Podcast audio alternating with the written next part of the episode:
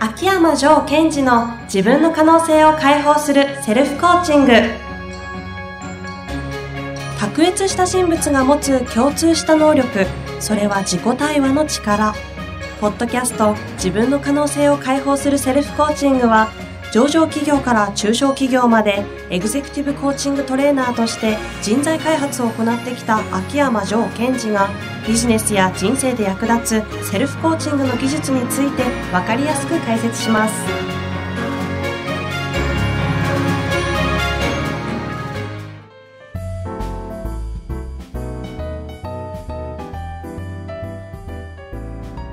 こんにちは、ナビゲーターの遠藤和樹です。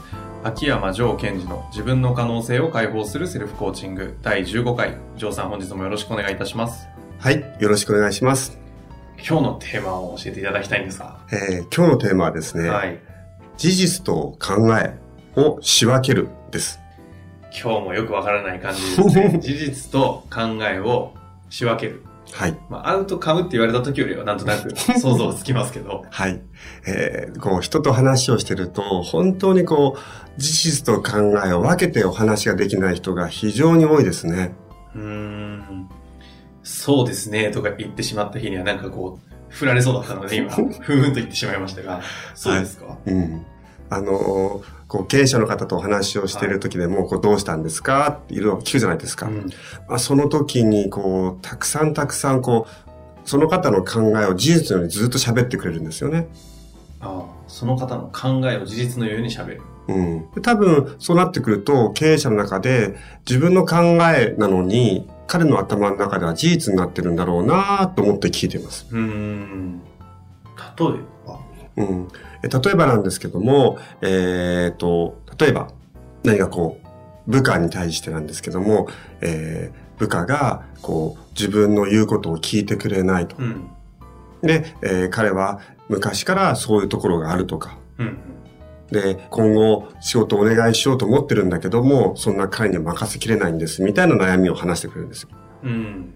で、その時に、えー多分その社長さんと彼の間では、部下の間では、何かこう、事実があったんでしょうけど、彼に対する、こう、ものの捉え方、社長さんが彼に対するものの捉え方っていうのは全部考えなんですね。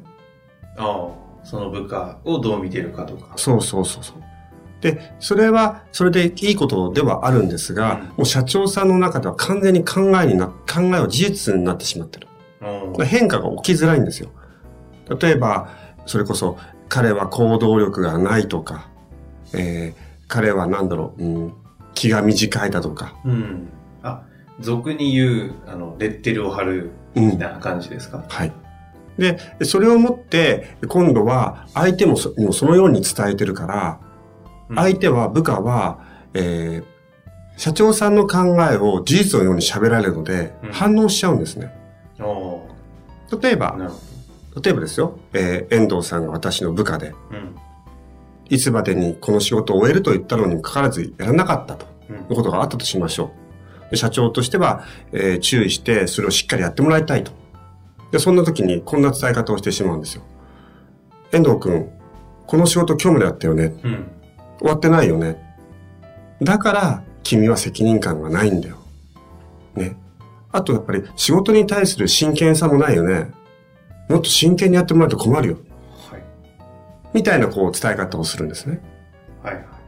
よくあるシーンな気がしましたし、ちょっとなんか切ない気持ちになりましたけど。で、えっ、と、大切なことは、起きた出来事に対して事実を正確に伝え、そして、えー考えがあるならば、それは考えとして伝えていくってことが、えーとても効果的にもかかわらず、事実と考えを混同してる。うん。今のはどこが考えでしたっけ？うん。遠藤くんは？遠藤くんは、えー責任感がないとか、その部分が、感がないって社長さんは私のことを考えてるんだな。と伝わらないんですよ。まあそうですね。責任感がないんだ、やっぱり。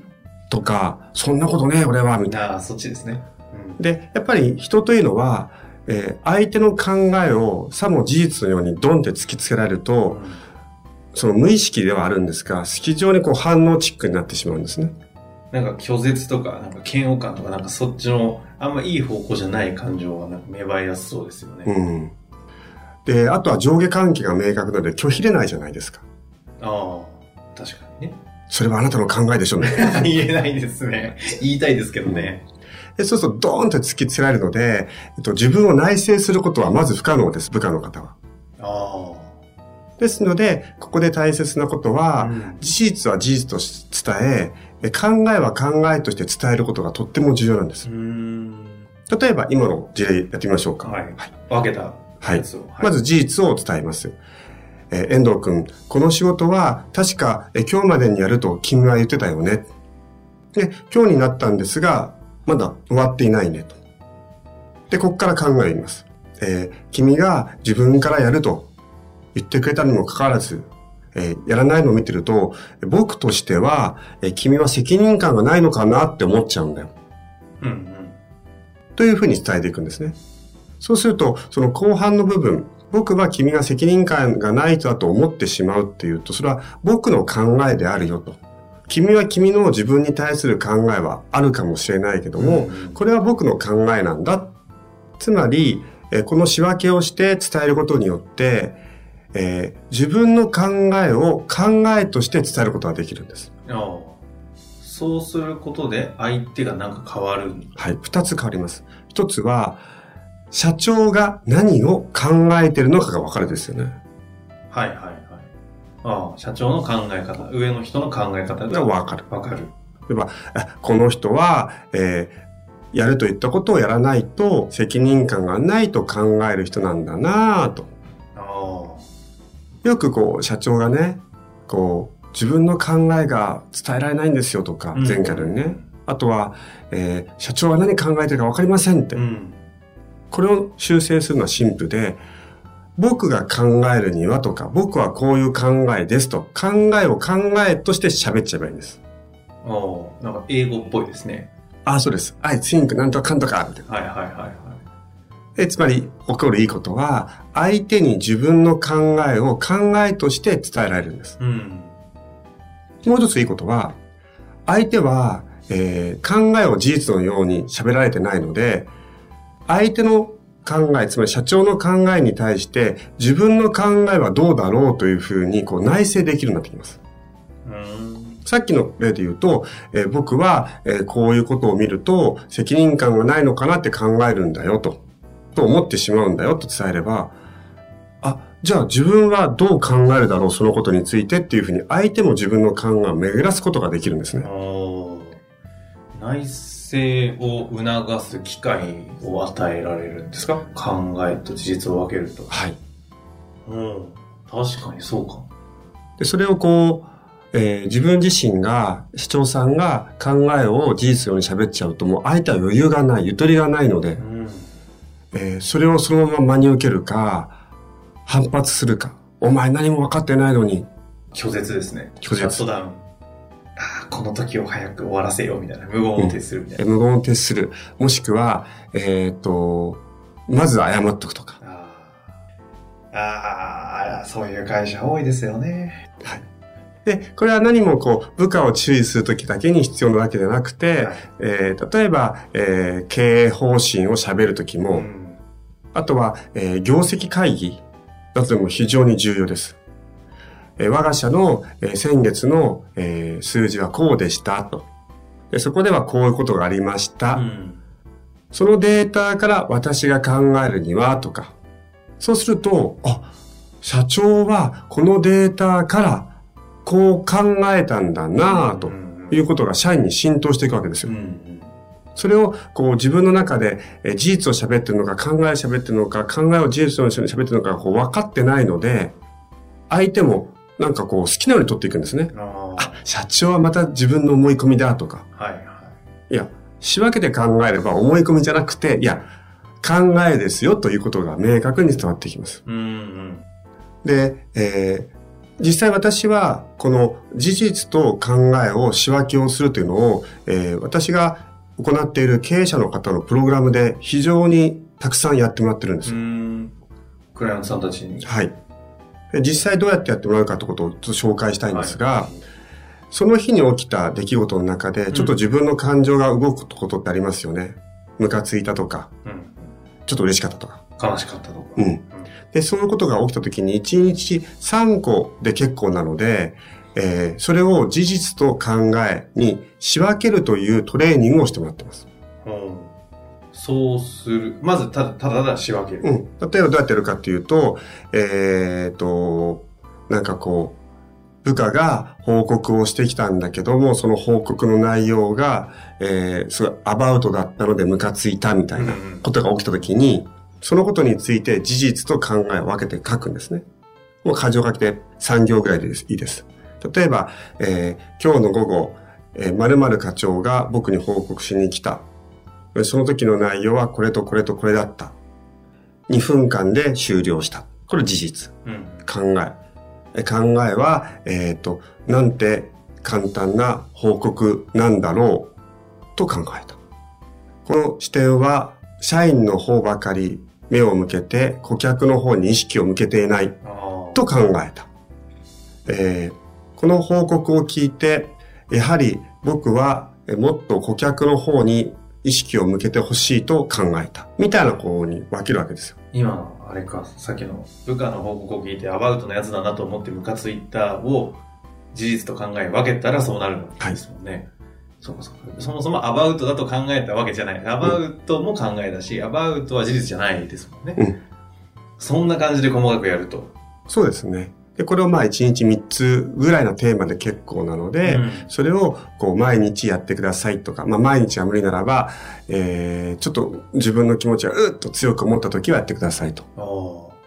これはやることで何ですか、まあやることで、まず社長さんとか経営者自身が、えっ、と、自分が事実は事実として捉える、考えは考えとして、自分の考えとして認識できるっていうことがすごい加速さし、できます。ね何を加速するんですか？事実と考えを仕分けるということが加速していきます。ああ、それ自体が。それ自体がスキルみたいなはいものだってことですね。で、えー何かそのことについて相手に伝えるときに、そこの書いた文章そのままでなくて結構なので、えそれを参考にしたら事実を事実としとして喋っちゃう。うん。考えを考えとして喋る。うん。例えば、えーじゃあ何かその報告についてフィードバックしたいなと思うときに、えー君は、えー今これこれこういうことを話してくれたよね。で、こういうレポートをしてくれました。うん事実。じゃあ今から僕の考えなんだけど、僕の考えなんだけどっていうと、相手はやっぱりゆとりが生まれるんですよ。うん。あくまで考えた。考えだよ。僕の考えなんだけども、これはこういう視点が欠けていると僕は考えた。えこれってもうちょっと顧客に意識を向けていないんじゃないかなと考えた。うんうん。それを、あなたは顧客に意識向けたいでしょって言っちゃうと、うん反発、反応しちゃうんです。内省できない。あで、それをそ違って顧客に意識が向いていないと僕は考えたんだと。あ。うん。で、えーそこで最後に言いたいことは、なので、君にはもっと顧客に意識を向けてほしいと思うでもいいし、うん君としてはどう考えてるのっていうふうにこう聞くことができる。それを、や、まずはやっていく。はで、仕分ける。とにかく仕分ける練習をするってことですね。はい。で、仕分けた上で、それを仕分けた状態で、事実は事実、考えは考えで伝えていく。っていうのを練習しましょうと。うんの結果起きることは？うん起きることは、えー先ほどお伝えしたように、まず、社長さん自身が自分の考えを考えとして伝えることができる。イコール、はい。相手に自分の考えが伝わる。あ二つ目は、相手にも自分の考えを伝えることによって、相手に考えることをしてもらうということができるということです。いわゆるその、自分で考えられる社員を育てるとかっていうのは、意外とそういうところにあるんですかね。そうです。なるほど。そうすると今後、じゃあこの事実考えを仕分けて、えっ、と、伝えるっていうことをやるっていうのと、事実考えを仕分けた上で、それを事実と仕分けをしながら聞くっていう話もあるじゃないですか。はい。だ多分そちらの方がテクニックとして一つあったり、それによって何かが起きるってあるですよね。はい。その通りです。事実考えを分けて、仕分けが上手くなるということは、相手の話も事実考えに分けていくことができるので、そこから、えー得られるメリットはとてもとても大きいものがあります。ああ。じゃあ次は、そっちの方の話をテーマにさせていただいてもいいですか？はい。事実、考えを仕分けながら聞くことでどうなっていくかとか、はいそれをどういうふうにやるかという話をちょっとお聞きさせて、じゃあ第2弾ということで、はい。次の次回やりたいと思います。えー本日もありがとうございました。はい。ありがとうございました。